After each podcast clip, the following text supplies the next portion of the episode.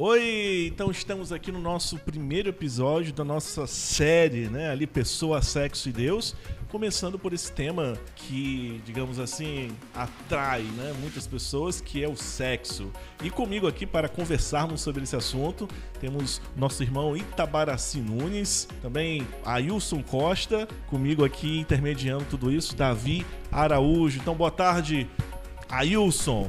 Muito boa tarde, Davi. Estamos aqui para partilharmos um pouco esta relação entre sexo, Deus, a humanidade, cada um de nós, que é um tema que, inclusive, desde toda a história da humanidade, é um tema que vem, né, sendo trabalhado por cada um de nós, né, pela humanidade como um todo. É muito bom partilhar essas ideias. Padre Fábio, Padre Fábio Quinal de Mello Pereira. pois é, Davi, pois é é, Ita e a pessoa Wilson, né, que está aqui presente. É muito bom mesmo a gente vir ter essa, essa discussão, levar é, para que o nosso ouvinte, né, possa estar aí atento às discussões. São várias discussões. A gente vai tratar aqui durante essas séries de muitos temas. Hoje a gente está começando com essa, né? Essa é, temática hoje... de hoje. Toda semana a gente vai tentar colocar um tema diferente aí no nosso canal, nas diferentes plataformas de podcast também no YouTube. E hoje queremos começar pela identidade humana. Né? Hoje usamos vários atributos para poder identificar a pessoa humana, para se identificar como homem ou como mulher. Está até meio difícil se achar como homem ou como mulher. Na verdade, hoje é, parece que essa dimensão da sexualidade se reduz somente ao prazer, somente à genitalidade. Né? Lembro, acho que o Papa João Paulo II que diz que a sexualidade é como um jardim, ele compara com uma igreja também, né? Como um jardim onde existem várias árvores, né? E uma dessas árvores é a genitalidade.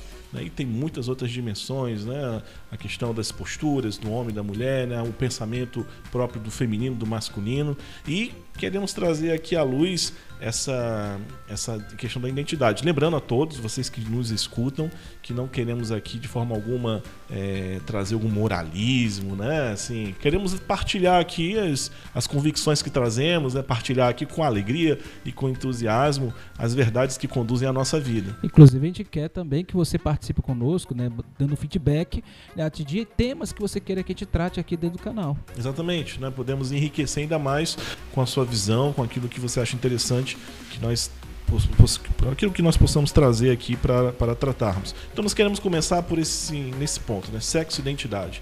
É, o sexo, essa linguagem, sexo, digamos assim, que na literatura atual, né, sobretudo a literatura mediática, né, isso que nós, literatura, não sei se a gente pode dizer assim, literatura mediática, mas é que a gente escuta nos programas de televisão, nos programas, nos debates né, de rádio ou nas redes sociais, é, quase não se escuta muito falar de sexo, né? O sexo é aquilo que identifica o masculino ou o feminino. A gente fala mais de gênero, né? De liberdade, né? É, sexual, de escolha daquilo que eu sou. É, para nós, para vocês, né? Assim, para começarmos essa conversa, essa questão de se identificar também a partir do sexo e começando daí, né, a partir daquilo que eu, que eu sou, a partir do meu corpo, a partir daquilo que eu recebi no meu nascimento, seria algo ultrapassado? Assim, né, a gente tem que, tem que se identificar a partir de outros, de outros pontos, de outras realidades, ou eu devo continuar olhando para aquilo que eu sou? Não, eu, será que eu posso falar assim ainda na sociedade? Né? Eu sou homem porque eu me vejo, eu olho para mim e eu vejo que eu recebi essa sexualidade, né? o ser homem. Ainda tem uma questão anterior a essa, por exemplo, a palavra sexo e palavra amor. Uma deturpação do, do amor. Né? A relação conjugal, por exemplo, é antes tida e é tida pela, pela moral da igreja, inclusive, e não só da moral da igreja, mas é a questão da, da sociedade mesmo, das pessoas que têm uma convicção do que é relacionamento do casal, é que a relação não é simplesmente genitália, mas uma, uma, uma relação de genitália que se dá num amor muito mais profundo. Então, essa palavra amor hoje não se trata muito na linguagem atual, né? As pessoas não vão ficar, vão fazer é, é, sexo, vão fazer ter relação sexual, mas não fazer amor, uhum. né? Que alguns anos atrás se dizia, ainda hoje dizem, né? Vou fazer amor, a prática do amor, que não é especificamente a animalesca, né? né? A questão da sexualidade de forma desordenada. Essa questão da identidade do ser humano é uma questão histórica, né? Desde os primórdios da humanidade, o id, né, a identidade, aquilo que eu sou, tem sido debate de muitos filósofos, né, de muitos pensadores, e que, na verdade, até hoje, essa questão não se chegou a uma conclusão definitiva. Porque, como nós vivemos hoje numa realidade que é permissiva para tudo, uma sociedade que permite tudo, infelizmente, a questão da identidade, ela muitas vezes ficou jogada para baixo do tapete. Como nós estávamos falando ainda há pouco, né? Hoje em dia, a questão de escolher o que eu vou ser está muito, tá muito na moda. Não, Sim.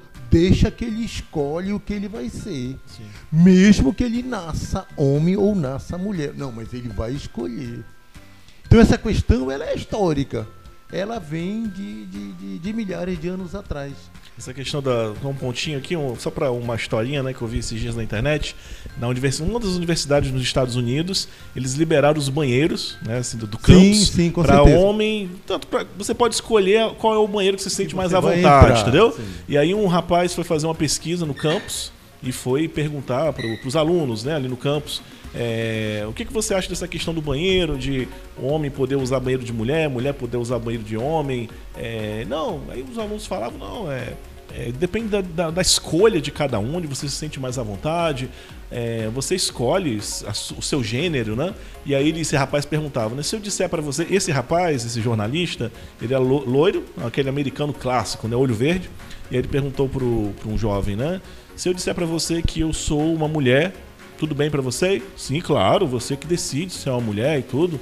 E se eu disser para você que sou uma mulher de 2 metros de altura, tanto que ele tinha 1,70m por aí, né? Ele, aí o cara já ficou meio assim, né? Se eu disser para você que eu sou uma mulher de 2 metros de altura e chinesa, aí ele, é, você pode, tipo, o cara tentava encontrar justificativas para uma invenção que ele fazia que não era algo que fazia parte do ser dele, né? Como nós sabemos, é o ser Existe o corpo, existe a alma, né, que a filosofia já nos trouxe ali. Sim. Aristóteles já nos traz a alma, né, a presença da alma. É, e se tira tudo isso né, em, a, a troco de uma certa liberdade né, é, para se ter a sua identidade. É, essa questão da liberdade é muito séria, realmente. Né? Porque quando você fala de identidade das pessoas, é algo que você já traz, é algo que está inerente, né? É algo ontológico da pessoa, a Sim. questão da identidade, né? Só que aí a, a, transformação da sociedade ao longo dos anos, ao longo dos séculos, a transformação do pensamento ao longo dos séculos, aos poucos vai deturpando essa questão do id humano, do, do, do, do ontológico da pessoa. Aí o que, que acontece? Acontece hoje essa dificuldade, digamos assim, essa dificuldade em você dizer o que, que você é. Sim. Porque a imposição social, não, ele escolhe. Sim. Não, quando ele nascer, ele vai escolher. Né? Ou seja, aos poucos a sociedade vai deixando de lado, vai descartando aquilo que é próprio e como que da vida humana. Você é como que ultrapassado, você não é moderno. Sim, quando não pensa desse Exatamente, jeito, né? É. Quando não pensa desse jeito, não escolhe, não, não escolhe, não ele nasceu homem, mas ele quer ser mulher. E aí como é que fica? É uma questão que é muito difícil. É uma descaracterização da realidade né, do ser homem e ser mulher. Sim. A identidade própria, no homem já nasceu homem, a mulher nasceu mulher, psicologicamente, emocionalmente, né? Então, é, e, e fisicamente, biologicamente, isso é uma, é uma coisa bem concreta. E assim, né, fere a liberdade porque quando é, você vive uma mentira, né? Como o padre está colocando, você nasceu homem e nasceu mulher, né? Então, Nessa liberdade, existe a liberdade do outro e também existe direitos dentro da sociedade. Então, quando se ah, é, vive uma liberdade sem controle, você está ferindo direitos, está ferindo. Então, tem de ter regras, né? E, e, vivendo essa liberdade, assim, com, de qualquer forma que eu queira viver, vai sempre ferir essas regras de sociedade. Né? Até gerou uma polêmica, né? Essa questão dentro do esporte, né? Porque se diz hoje, ah, uma mulher trans e enfim todo respeito né a essas pessoas que se dizem mulher mulher trans. Por exemplo a mulher trans a sociedade acolhe né essa dimensão e ela vai jogar sei lá futebol num jogo feminino, né? Assim, na liga feminina de futebol, sendo que o corpo, a estrutura óssea, por mais que se faça uso de hormônio feminino, né, e tudo para poder criar é, formas femininas, mas a estrutura, um dia eu estava ouvindo um especialista falando sobre isso, né, a estrutura óssea, os músculos, sobretudo ainda exercitando ali, né, no, no campo de, de esporte, é, permanecem fortes, né? Outro dia eu estava vendo uma jogadora, né, de vôlei é, que, que é uma mulher trans, né, como se diz, se diz hoje, ela cortava a bola assim com tanta força. Nesse vídeo tinham as, as, as meninas da liga que, que são acostumadas a defender bolas fortes, mas não tão fortes assim. Né? Às vezes elas eram surpresas pela força, pela velocidade do, das cortadas né? que, que essa jogadora dava né? sobre elas. Então tem esses direitos, essa questão da justiça também que, que vai sendo afetada por essas escolhas feitas sim, na sociedade. Sim, né? sim, A questão da mudança do pensamento jurídico, né? Sim. Isso também contribui para essa confusão mental de escolhas ou não daquilo que você quer ser, né? ou daquilo que você vai ser. Né? Uhum. Então, a, essa mudança de pensamento jurídico, essa mudança de pensamento na cabeça das pessoas, vai aos poucos criando uma confusão social. Sim. E é essa confusão social que vai aos poucos também transformando a sociedade em algo que muitas vezes deixa de pensar sobre realidades que precisam ser discutidas. Né? E isso é muito perigoso. Sim. Porque quando se muda o pensamento jurídico, e o Padre Fábio aqui é, é mestre e doutor nessas coisas, quando se muda o pensamento jurídico, aí a pessoa diz logo assim, não, mas é meu direito. Sim. Eu sou professor, trabalho em escola. Hoje você não pode mais chamar a atenção do aluno, que ele diz assim, olha, tem o estatuto da criança e do adolescente, você não pode falar assim comigo. Uhum.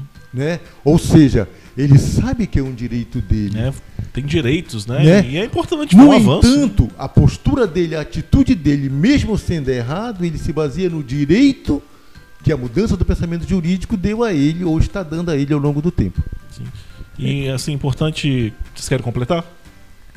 Sim, é uma coisa que a gente falando aqui agora, né? Pensando que a sociedade, é, as, as diferentes culturas formam uma pessoa, né? Por exemplo, eu fui missionário fora do Brasil e morei fora, morei na França 10 anos e eu aprendi muita coisa, né? Muita coisa foi agregada ao meu ser, à minha pessoa, é, questões culinárias, a própria língua francesa, né? Enfim, me trouxe um mundo novo, assim, né? Porém, existe algo, como, como o Sailson dizia, ontológico, né? que é o, o, ser homem, o masculino, o feminino. Que em todas as culturas, mesmo que você coma é, caranguejo no Ceará e coma barata num país do Oriente, né? assim, é, o homem ali traz, traz pontos em comum, né? traz esse cuidar da família, né? esse zelo pela casa. É, talvez mude algumas coisas, né? talvez aqui, é, num certo lugar, a mulher é aquela que caça e é difícil acontecer isso, né? mas a mulher é aquela que caça. Mas vai, vamos encontrar pontos também no ser mulher muito parecidos com ser mulher de uma grande cidade como Nova York, como São Paulo. Né? Então existe, é interessante perceber esses pontos comuns entre o feminino e o masculino em todas as culturas, que às vezes se culpa muito a cultura e a sociedade. Né? A sociedade que forma a pessoa. Agora há pouco a gente estava conversando aqui sobre Simone de Beauvoir, né? É, que, que culpava a sociedade, que trazia o, a, o corpo, né? o culpado. O corpo não acompanha, a, o, como posso dizer assim, a cabeça da mulher. Né? Dentro dessa questão da, da identidade também, né? nós falamos há pouco, sobre a questão da criança, né, da descoberta do sexo da criança, Sim. da importância que é trabalhar essa, essa questão, os pais trabalharem a, é, a, aquele bebê que é descoberto, qual é o sexo dele, para poder formar desde antes, na vida uterina é, dessa criança, a, formar o, o, o caráter, a, a, sexualidade em si, porque já está aí, já está formado. Ele foi criado assim, homem ou mulher, psicologicamente e emocionalmente. Então, o pai e a mãe, com todos os cuidados antes da criança vir ao mundo, ela já, já vai sendo trabalhado dentro da vida uterina. Sim. Na verdade, o que a gente percebe muito é que a transformação da sociedade hoje, aos poucos, está querendo mudar o natural. Sim. E essa questão de mudança do natural é o grande empecilho para que a vida humana, a sexualidade humana, o sexo humano seja algo que seja centrado, né? levado para Deus. Essa questão de, de mudança do natural. Porque é difícil você perceber, por exemplo, uma realidade em que a ciência hoje ela está aí, né, desenvolvida ao extremo, né? Pessoas querem mudar de sexo todos os dias da vida delas, mas o natural é algo que está naquilo que nós no id, no ontológico, naquilo que Deus gerou e daquilo que Deus criou para você. Então, a mudança do natural é o grande perigo da civilização humana hoje. É o grande perigo da civilização humana hoje. Por quê? Porque quando se quer mudar o natural, as pessoas querem mudar a Deus. Exato. Né? E a mudança de Deus ela é impossível, ela não existe. Deus é Deus, como dizia meu grande mestre Padre Amadeus Bortolotto, que já está no céu. Deus é Deus. Deus não é homem não mulher. Deus é Deus. Uhum. Né? Deus é tudo, é o soberano, é onipotente, é onipresente, é onisciente. Só que as pessoas, aos poucos, eles vão descartando esse natural. É interessante você falar isso porque é, essa questão da, da complementariedade entre homem e a mulher, né? Sim, essa sim. guerra de sexo. Deus, dentro da teologia nós vemos isso, né? Deus não tem sexo. Mas através do sexo, Deus é transmitido. Através do sexo, Deus se expõe, Deus fala, através do masculino e do feminino. E gera Então, vida, né? Dentro do masculino e do feminino existe algo de Deus ali. Deus ele fala através disso, através da nossa sexualidade, né? Como, como é importante esse acolhimento, como Ita disse, né? esse acolhimento daquilo que nós somos. Mesmo nós, nós que cremos em Deus, nós que somos cristãos, nós trazemos, vemos dessa forma, né? Deus nos deu esse corpo, Deus nos gerou, né? Mas porém, se você é ateu, né? Tá escutando isso aqui até agora e você é ateu e não acredita que você veio de Deus, mas você pode ver e tocar no que você é, né? Assim, é muito concreto, né? Mesmo que você seja um cético, mas você pode tocar e você tem essa afirmação do que você é e através da expressão do seu ser existe algo a se complementar na sociedade. Uma, uma, uma história legal assim de um casal que eu conheci. Ele é da Marinha e ela é doutora em Química, sabe? Ela estudou muito, conseguiu bolsa, estudou na Alemanha, fez acho que até pós-doutorado na Alemanha, se não me engano.